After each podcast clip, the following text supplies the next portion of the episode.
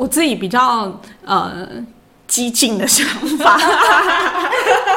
真我自己都笑了，因为这有点呃。突突破框架，他们就去问那个外面的长辈，然后长辈就说：“啊，遐拢讲台语的啦，诶、欸，我嘛是，不是啦，遐拢伤老吼，遐拢查甫，遐拢查某，他就是性别不喜欢，然后语言不喜欢，政治立场不喜欢，他就不想靠近。嗯、我不是独居老人，我只是白天小孩子去上班上学，然后晚上回来也不理我，后面会讲。”我还是忘记我要讲什么，是不是该吃饭了？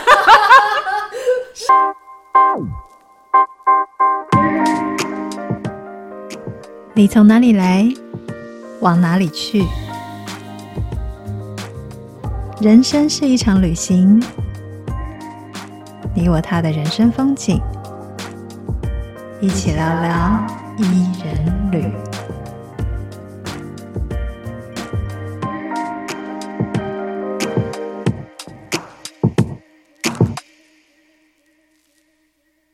Hello，大家好，欢迎收听伊人旅聊聊吧。我们谈了很多独居老人的议题，不知道大家心里是沉重还是乐观看待？依依小姐不是在恐吓大家，不过我是认为，既然我们即将迈入超高龄社会，与其排斥，不如去了解、接受这个生态，因为没有人是局外人，对吧？今天很荣幸邀请台大社工系陈怡瑜副教授担任我们复述聊聊吧的贵宾。陈老师他专精于社区组织的研究，也陪伴许多在地的组织从事助人工作者的培力计划。今天我想请教他，在媒体不断报道超高龄社会来临的时候，就他的实际观察，在社区他看到了什么？今天我们的题目就是未来社会的社交距离。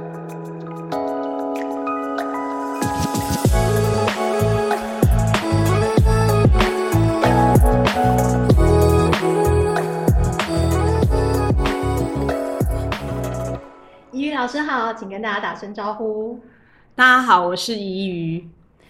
这样可以吗？太简短了。对，老师要不要多说一点？好好，那也不要那么客气哦。呃，第一次听到那个依依小姐嘛，吼，对，就是说用了很荣幸这个字眼，然后又说是副教授这样，对，就是难免遇到大学老师都会，大家就变形了。对，因为其实我们认识很久，我我其实也蛮卡的。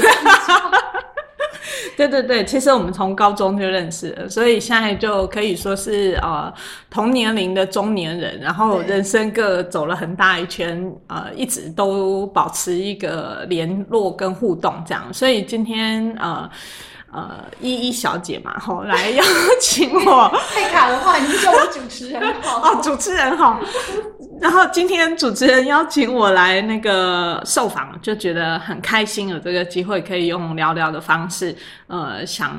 跟大家分享一下我的想法。嗯，嗯那其实要今天找那个怡瑜啊，就是来聊，因为到处都在讲超高龄社会嘛。然后什么老人啊，什么比年轻人多啊，比小孩多这些 话题，听了其实蛮沉重的。可是我们又在这个过程里面，那可是像你们在常在社区的时候，看到这个老化的现象，真的已经是很严重的吗？嗯、当然，大家都可以从统计数字上看到那个变化趋势，其实是转变得很快。然后，呃，自己我自己在现在四十六岁嘛，所以一只脚也 踏进去，就是呃呃初老，然后要变成老龄的一部分。那这个时候，我自己觉得，呃，就是这一件事情是真真实实哈，然后再 迫切也不过了。那。呃，至于说老化是不是很严重？当我们说严重的这个字的时候，我就觉得它被当作是一个问题哈。嗯。那可是呃，我得说，因为我的呃工作的研究的教学的领域是在社区工作的这一块，我会觉得其实呃是蛮有很多的可能性正在发生。社区这个领域是这样，主要的呃。传统的行动者就是社区发展协会，大家有印象可能是村里啊，跟这个呃范围地理范围重叠的一个组织，那很多也都是村里长或他们的太太呃先生担任这个理事长。的角色啊，如果不是的话，可能就是下一次选举要打对台，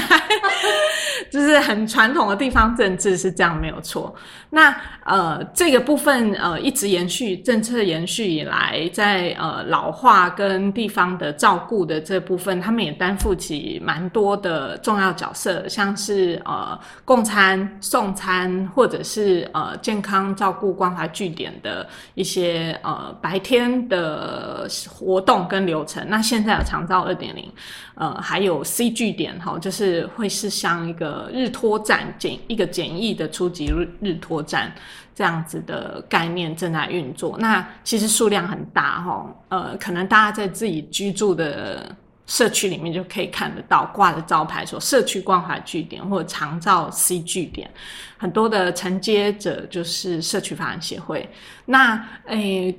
就我们自己的观察，就我的观察，我会觉得很有意思的是，呃，在这些社区发展协会里面的志工，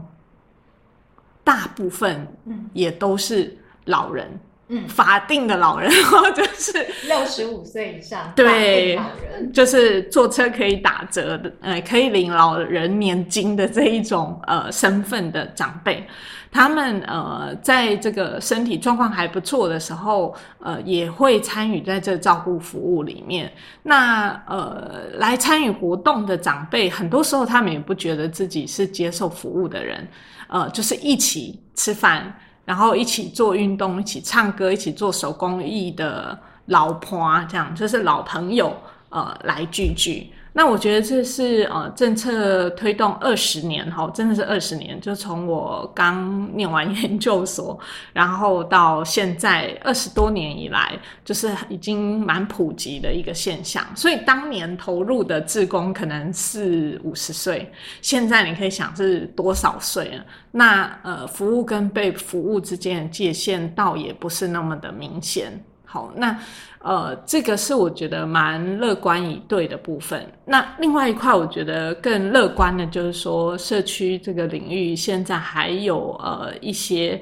新的行动者。那这些新的行动者，我会说是社群组织，也就是说，呃，大家可能对于某一些议题活动，呃，有共同的兴趣，所以就呃，在这个邻里社区的这个范围里面，大家就聚合在一起了。所以。呃，可以看到很多呃文艺啊、艺文、文史，然后或者是运动休闲的团体在，呃小地方里面就很多这样的小团体。那这些小团体有的是长辈哈，大家比较熟悉的是以前长青会这样子的，呃，可能跟农会还是四建会这些有关联的。呃，妈妈会一起煮菜啊，然后男性的长辈就会一起做运动啊，然后打太极拳啊这种的。那呃现在呢也有很多呃中年人或者是年轻人。来呃做的，比如说推动社区园圃，然后或者是废物的再利用，或者是修理小家电，然后有的是针对建筑，或者是特定的呃文生态、文史这些有兴趣的在地的社团。那其实呃他们也担任蛮重要的行动者，有一些参与在正式的。呃，政策服务里面，像我们刚刚讲的据点，就会办一起办课程，或者是揪团开课程。那有一些呢，就比较非正式，但是我觉得相当重要，就是呃，如果你不用上班，然后呃，健康状况也蛮不错的，就可以透过这些在地的活动，就近找到一群人，可以一起做有趣的事情。嗯，那像怡瑜刚提到那种在地的社群啊，就是说比较新形态的，嗯，带入不同的议题的社群，呃，他们大概都是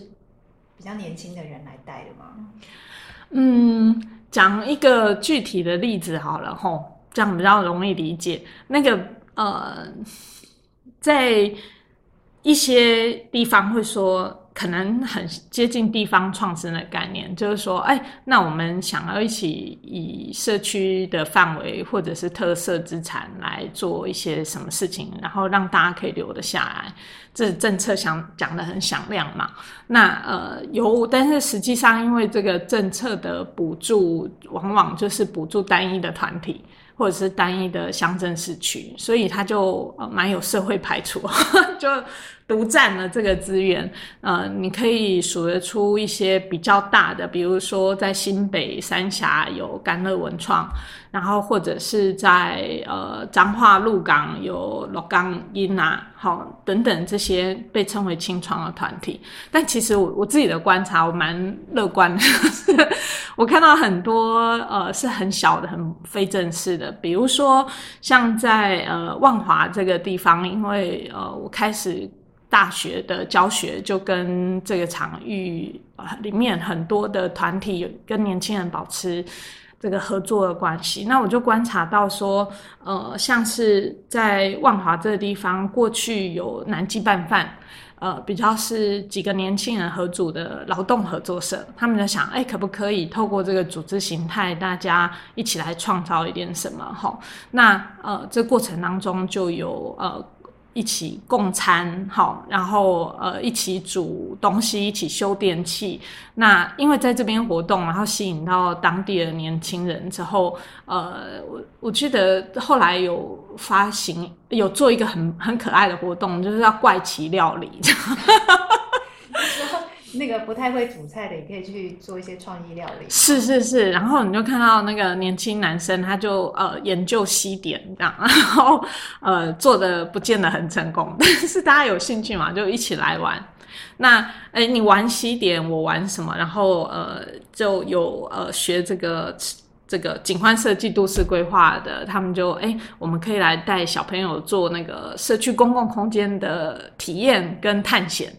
然后，呃，这不是一个很另类的，就变成一个很另类的呃课后活动，然后跟寒暑期的小孩的活动，那跟呃这很正规的做客服啊，然后社工就是还做家访啊，这些是很蛮不一样的互动形式。那我也相信，就是说呃不同的专业跟兴趣，就可能够串业串联出更多的人。那现在呃南极拌饭已经解散了嘛，年轻人因为生涯的变化很多，就不再。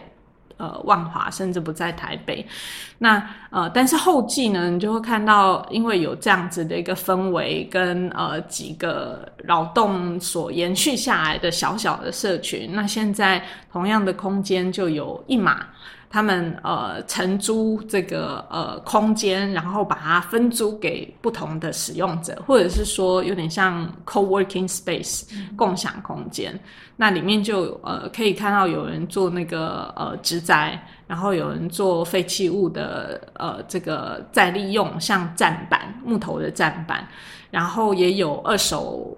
物品的拍卖店，那这个是公益团体在经营的。那最近呃，万华因为有社区协力这样一个组织正在推那个弱势就业，他们就跟呃这个芦苇女力，就是做跟呃路易莎合作咖啡豆的那个麻布袋从再生再利用的这个经济活动，呃，招募弱势妇女去做那个缝纫的训练。哎，所以一码又有一块，现在摆了几个缝纫机，开始准备做这这一方面的合作。所以好像呃，这些人的呃若有似无的，然后呃，从蛮长一段时间的延续，这个信任的关系跟氛围，就呃断断续续的被呃，我觉得被延续也被实践出来。那呃，如果地方上有很多这样子的小团体跟呃共同的空间，这些事情呃就会不断的在发生。呃，我自己在想的是，它不太像是一个我们想很正式的组织或机构，它就一直永远会在那里。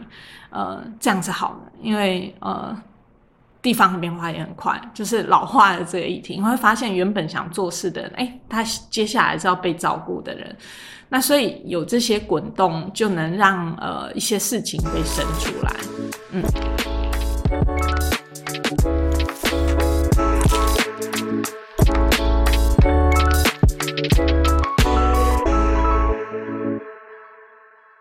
所以像刚刚怡举的是万华的例子嘛，嗯嗯，在我们的印象里面，应该说事实上万华就是一个比较老化的一个地区。那它现在有了这样子的一种变化，嗯，这种模式有没有可能会在台湾其他地方陆续发生？哎，这这个讨论很有意思，就是我们呃。就是做社区的人也一直在激激烈的讨论，就是说它会不会是一种新模式？呃，叫都会型社造，就是以市缘。呃，我们常常说人会在一起是有缘分嘛。那社区的聚合就是有地缘，你想到的是村里啊、邻里，这是地缘。然后呢，呃，会有血缘，很多的照顾其实是在家庭或者是以前。呃，是那种宗亲会，呃，去负担的。那呃，现在其实很重要就是市缘，就是有没有什么事大家有兴趣一起来做，或者是有利益就一起来做。那这个以市缘为基础的社群，会不会是呃，就是在新时代，或者是在都会区变成一种新的形态？呃，我觉得还在实验跟发生当中。然后目前的觉得很明确的一个共识就是说，它应该是都会型地区比较有可能的，因为呃，比如说观察到这样子的例子，在台北刚刚说的是呃万华，那我们在呃大同，我在大同这个区域呃做教学研究的时候，也发现到，比如说呃有一群这个呃在地的社福组织呃。互助合作的很密切哈，他们是以对青少年的工作为共同的基础。那呃呃，有我可以讲是什么团体吗？可以啊，他他们有不能说的地方？没有没有，我他们应该蛮喜欢被说，尽量说尽量说。呃，利友基金会在利利友中心在这个地方有两个据点，然后呃，所谓据点就比较小的空间，在做课后的照顾寒暑期的儿童的服务，然后还有承接台北市公办民营的少年中心，所以在这个地方算是布点蛮多，但依然你会发现说小孩子兴趣很多，跟老人一样。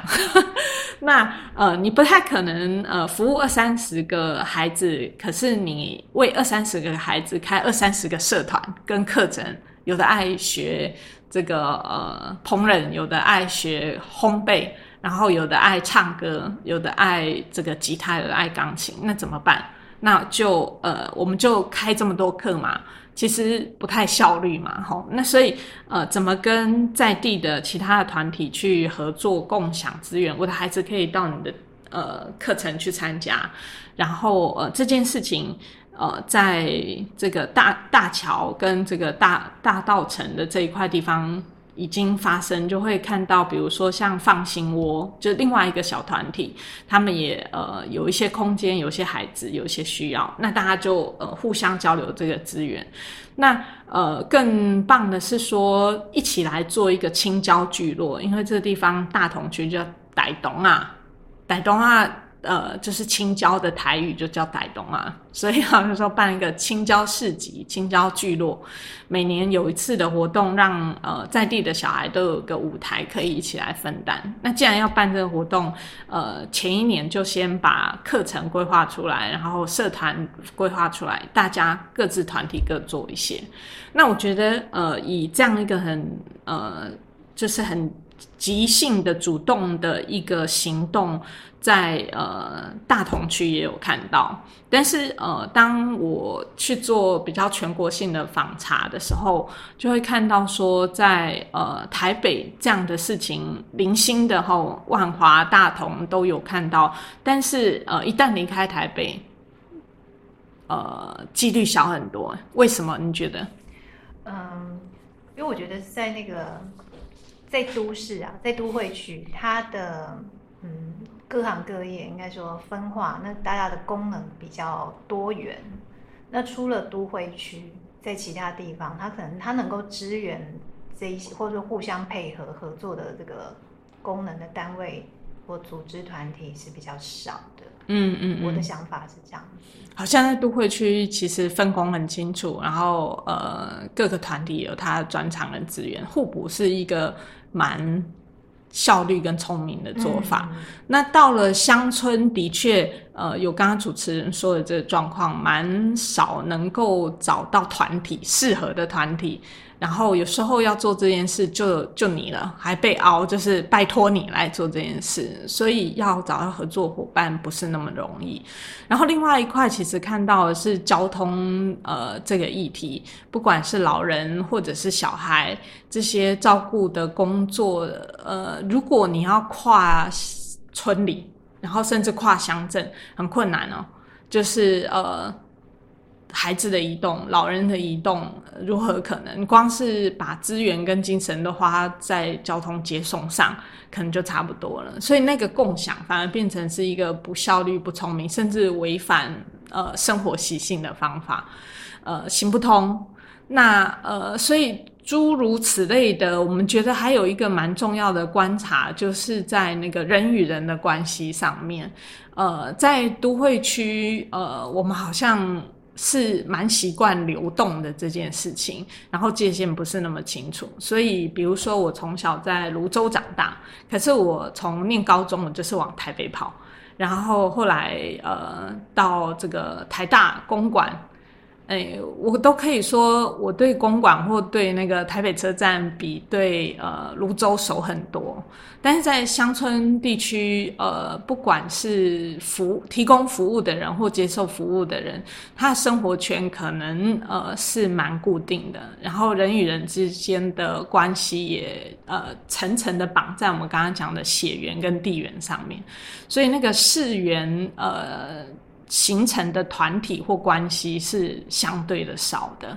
对，所以呃，整体来说，我觉得这个社群的萌发跟这个多样性，在都会区我们现在看到有很大的可能性。那在乡村地区，如何能够突破地缘跟呃，就是信任关系的这件事情，呃，仍然是需要被创造的吧。嗯，也许在世代交替之后，因为现在很多的年轻人，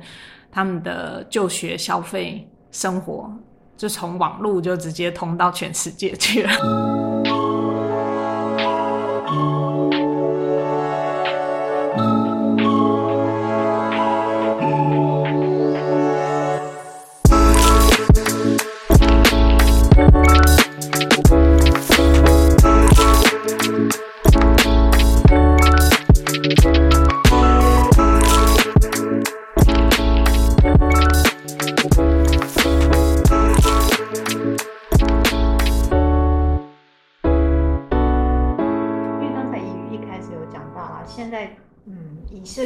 是来讲，现在也很多在做那个长照的工作嘛，是 CG 点啊，或者是村里长就会带入这一些呃方案进来，去找这种资源啦。那嗯，在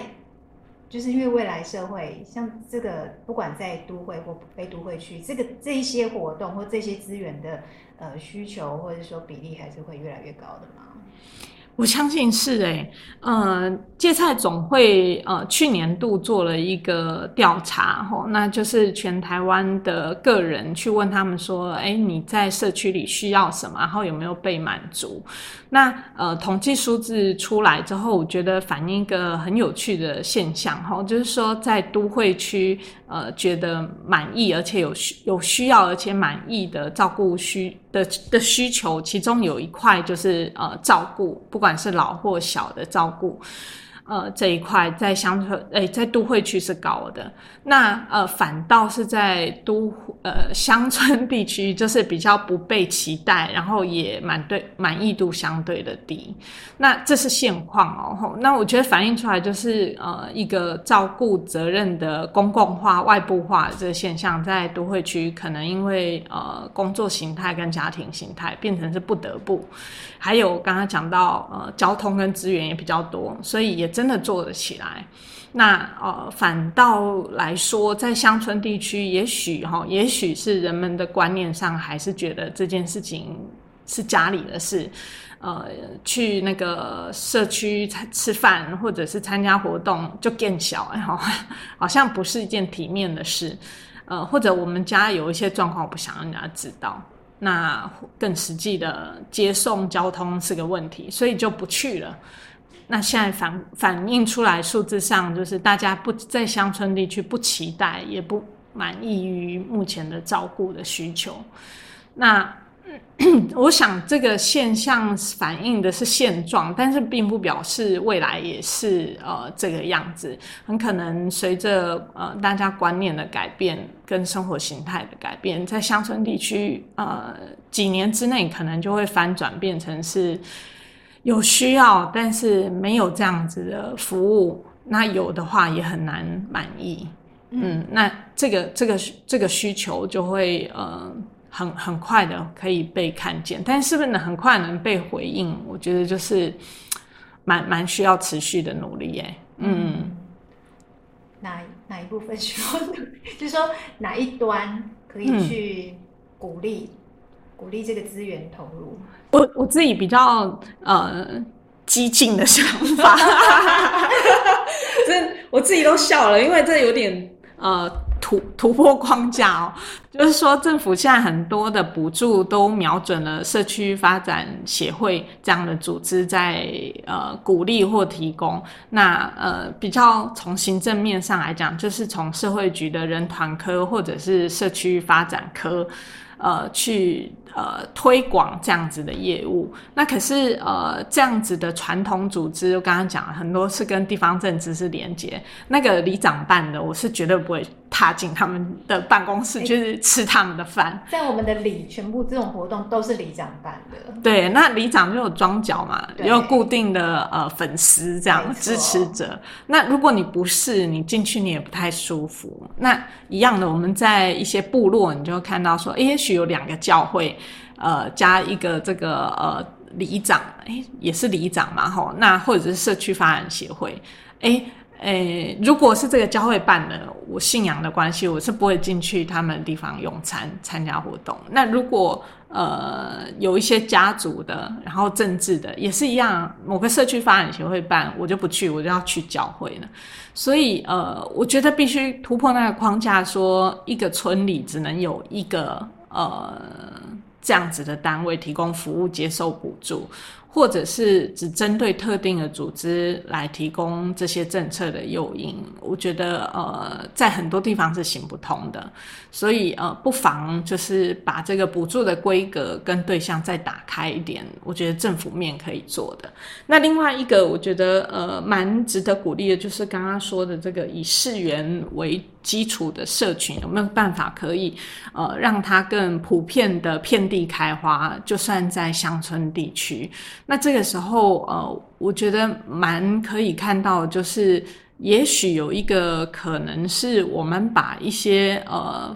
补助的方案也好，或民间在做的事情，在拆包的更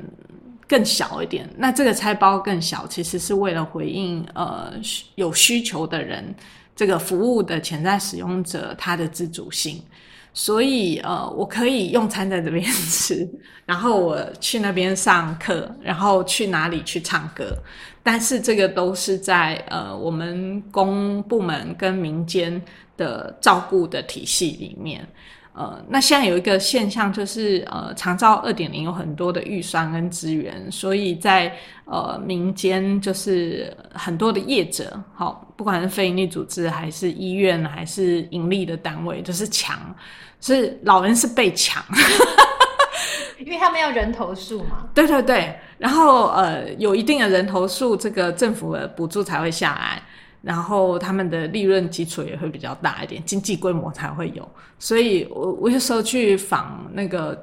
这社区组织的时候，我就会听到一些乡野传奇，就说：“哦，我们的名册被隔壁的，对对，那个团体抢走了，然后我们的个案就去他那边吃饭，就不来我们这边吃饭，那我们的饭就吃不成了。”哎，这其实每你看这样子的话，就每一个团队。他们的那个业务能力也要很强哎、欸，才可以拉得到人。但这很很变态，对吧？他长辈他照理说他想去哪里吃饭就去哪里吃饭。如果有一些良性竞争是好的，但是如果我们现在是用那个呃个案责任制在切割这些事情的时候，就是哎、欸、过了这条马路就不是我们单位服务的范围。可是你要到你在这条马住在这条马路上要到。属于这个地方的那个单位超远的，为什么不能去隔壁呢？嗯、哦，那另外一个你也会觉得呃很矛盾，跟呃到到底是为了这这些资源，到底是为了养这些据点，让他们可以呃生存跟经营下去，还是是为了让我们的长辈可以在地快乐的参与他的老后的生活跟这个社会？应该是后面这个吧？对啊。那如果是后面这个的话，呃，就不是把钱分给谁去执行这个方案，而是呃，让这个长辈可以决定他要用什么样的服务，跟呃参与什么样的社会机会。对。那如果是这样的话，呃，那他们可不可以去揪客哈？就是说，哦，就是说，比方说我左右邻居，我们自己就凑一团，对，然后我们要去。这个地方去学唱歌，对对，我们就直接在我们这个庙庙口还是杂货店门口，呃，自自办据点，可不可以？官方的用语应该是可以啊。嗯、现在的规格是没有办法的。嗯，那呃，有一些社区大学有在试试尝试这样子，就是说，哎，只要三五个人成群，有共同的需要，我们就来帮你出出钱找老师。好，那我觉得这个呃，让这个由下而上的这个想要怎么过老后生活的愿望就可以被支持。就我所知，社区大学它每每一间也有不同的风格、不同的文化，是。然后里面的课程，或者是说，就是带领的老师，或者说里面的学员自己组成的那个团队，也都呈现不同的样子。对，所以不不是每个地方可以发生这种这么好的事，这么自由的事情，对。对那，但是如果你想，呃，如果你要让长辈可以在地老化，然后有一个满意、快乐、健康的老后生活，他想要什么，好像比这些组织能提供什么或政策想要做到什么，应该是才是核心嘛。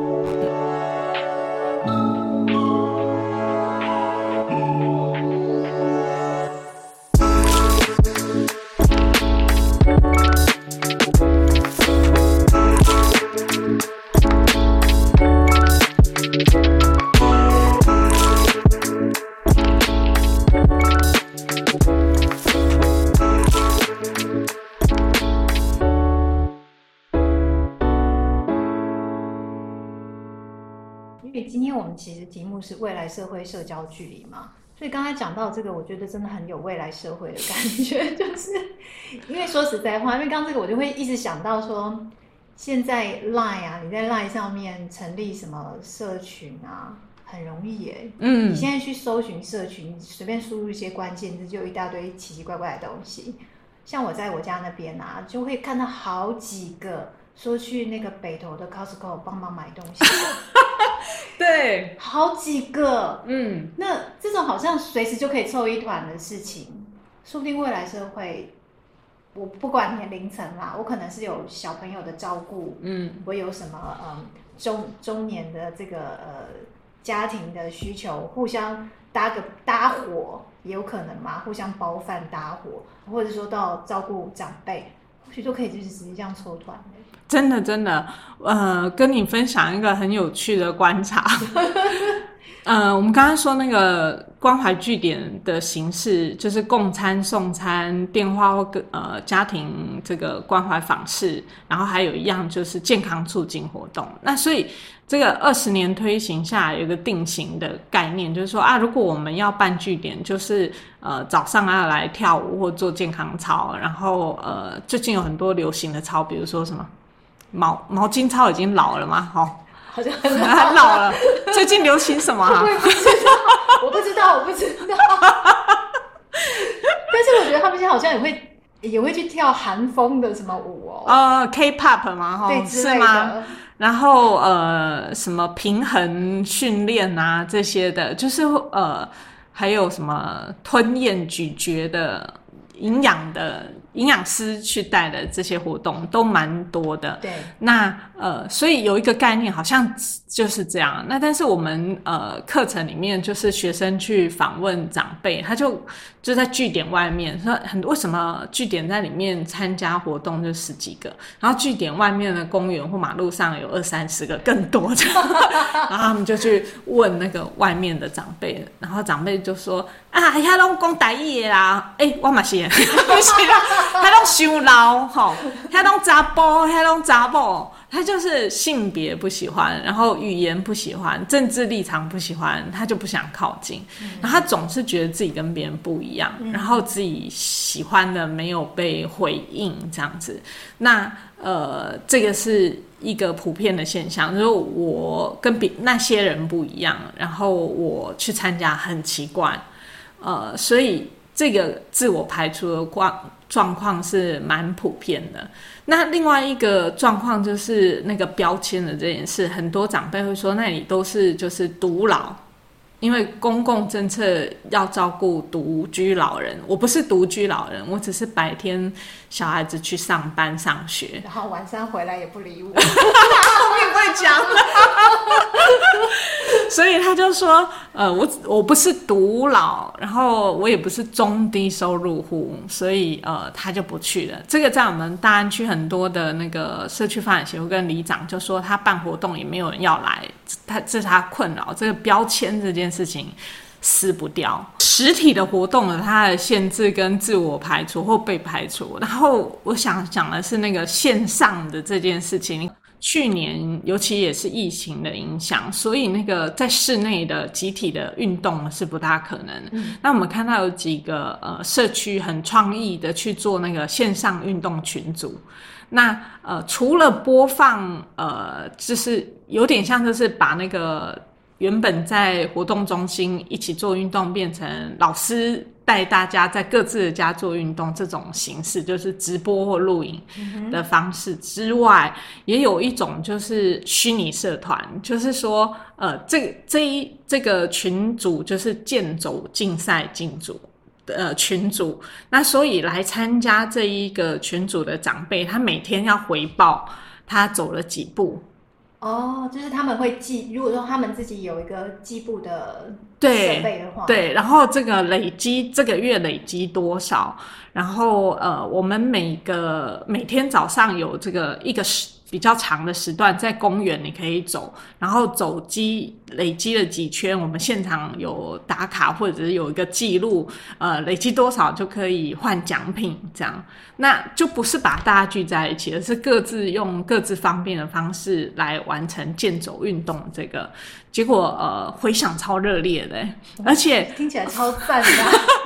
而且后来发现那个呃。一反平常在实体空间集体运动的呃盛况，都是你猜男人多还是女人多？平常都是女人多。对，呃，社社群大家一起活动都是女人比较热烈，包括做志工这个部分。但是线上的呃各自的活动跟竞赛，男人爆满。那个呃，我们去访问那理事长，然后他现在是里长，他就说：“哦，那些这些老朋友通通都冒出来了，因为我想有一点匿名性，对不对？然后再来是那个竞赛要拿第一、拿奖牌跟得名声，胜负欲就出现。对对对对对，那个竞争的这件事情。”还有数字的这件事情，没想到就让很多年长的呃男性长辈可以就咬上来，这好像也是蛮值得期待，针对性别的差异。对对对，而且我觉得这个、嗯、这个模式是你们在哪里发现？嗯，我我看到这个是在那个台北市的大安区，嗯嗯，这个社团经营的呃轰轰烈烈这样。我觉得这太值得推广啦。因为它可以，它可以超越到像我们刚才会提到交通的这种地域或者是那种方便性的问题。那说实在话，空间的限制也是对。说实在话，现在大家人手一机，都有网络，而且长辈很会玩 Line，他们花很多时间在 Line 上面，对，可能会比我们使用的那个粘着度更高。没错，没错。所以如果说呃，我们像像看到这个例子，就是透过呃长辈也蛮习惯使用的 Line 这个呃平台，然后就可以揪团，然后一起做对自己跟对大家都好的事情，哎。蛮不错的，嗯，我觉得这个呃，蛮符合现代社会或者在都会地区的社交距离，还有那个个人的生活的独立性。嗯。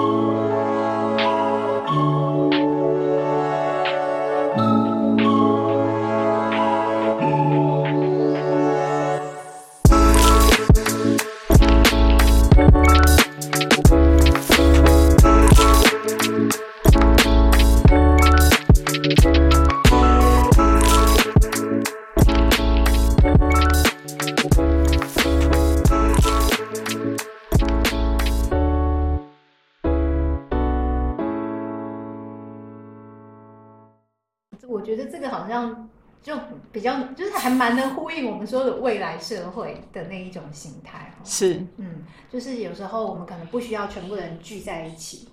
我们在各自各自自己的那个空间也可以一起完成什么，然后其实是彼此还是共同参与什么事情的。嗯，主持人好会讲，其实也有点不太知道我在讲什么，但只是会觉得说。呃，或许因为我们现在是一只脚踏进去嘛，等等我们两脚都踏进去了，我也不要去里长那边唱歌啊！对对对对，其实我们很，你要我去参加那个，我真的很难。我我举个例子，像我们的里长，他还会办什么资源回收日嘛，就每个礼拜天，然后你可以拿那个资源回收的东西去。然后，但是你我我去过一次，我真的去过一次哦。但是我发现，真的有一种格格不入的感觉。就像刚才怡瑜提到的，里面的人他好像都是互相认识的，都在那个资源回收的那个那个里民活动中心在那边聊天，然后，然后我想说，我就自己一个人大包小包去，然后连那个他们有回收的规则，哎，那个规则是我觉得有点像默契，就是你必须要先把什么东西分开。我以为瓶瓶罐罐就是一类，没有瓶瓶罐罐还有分玻璃的跟宝特瓶的，你要分开，你不能混在一起。我完全不知道，所以我去了那边，我还被那边的职工念，然后觉得说你就搞不清楚状况那种感觉。所以其实这些潜规则，就是我们在讲那个社群活动里面都说有一个次文化。对，呃，那个次文化不是不好的，那个次是说它可能是更细致的。嗯。然后像垃圾分类，不是呃台北市垃圾车回收就分呃几类，就分平面类、立体类，就这样而已。他们是更细的。对，他们还有更细的，然后你就不晓得他们是收了这些东西之后，可能玻璃类的是会直接给谁带走。塑胶类的是给谁带走？我不晓得，只有他们知道。嗯嗯，对。但是这个潜规则、这些次文化，有时候会让你觉得，哎、欸，我好像不属于这里。对，下次就不来了，对不对？没错，没错。对，另外一个想法就是说，也许呃，政府资源的分配游戏规则就是这样了。那呃，如果我们不靠它，还有什么其他的可能？你刚刚说的很多年轻人，或者是就是在地的小团体、非正式的，就是想做就做喽，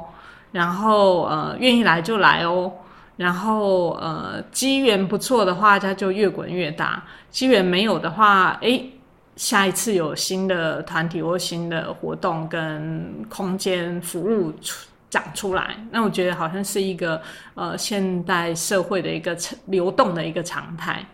也是呃蛮值得正面的来看待它。那如果你愿意的话，就是可以参与在里面。好像我们这个年纪，如果我们已经呃，就是有时候会觉得有趣，然后就去参与一些，那这个呃常常跨出家门的这个习性，就有可能可以延续到我们年纪更长的时候。嗯，现在是参加活动或者是呃付钱的人，或者是工作的人，之后有可能就是。被服务的人，嗯嗯，哦，就等以后变化了。哎，我别别等了，我们现在就是一个 夹在中间的行动者，多参加活动哦。哦好，那个有什么 X 光车就上，没错没错。啊，如果多一点人使用它，应该也能够回应更多人的需要。我们自己就可以做很多事情。对对对对，嗯，好的。好，那我们今天的我们会不会聊太远了？不会啦，就未来社会社交距离从我们自己开始嘛。嗯嗯，好哦，那我们今天一,一起变老 了，已经从青春期到更年期了。好，那我们今天这一集就先到这里，谢谢宜瑜，谢谢主持人，大家拜拜，拜拜。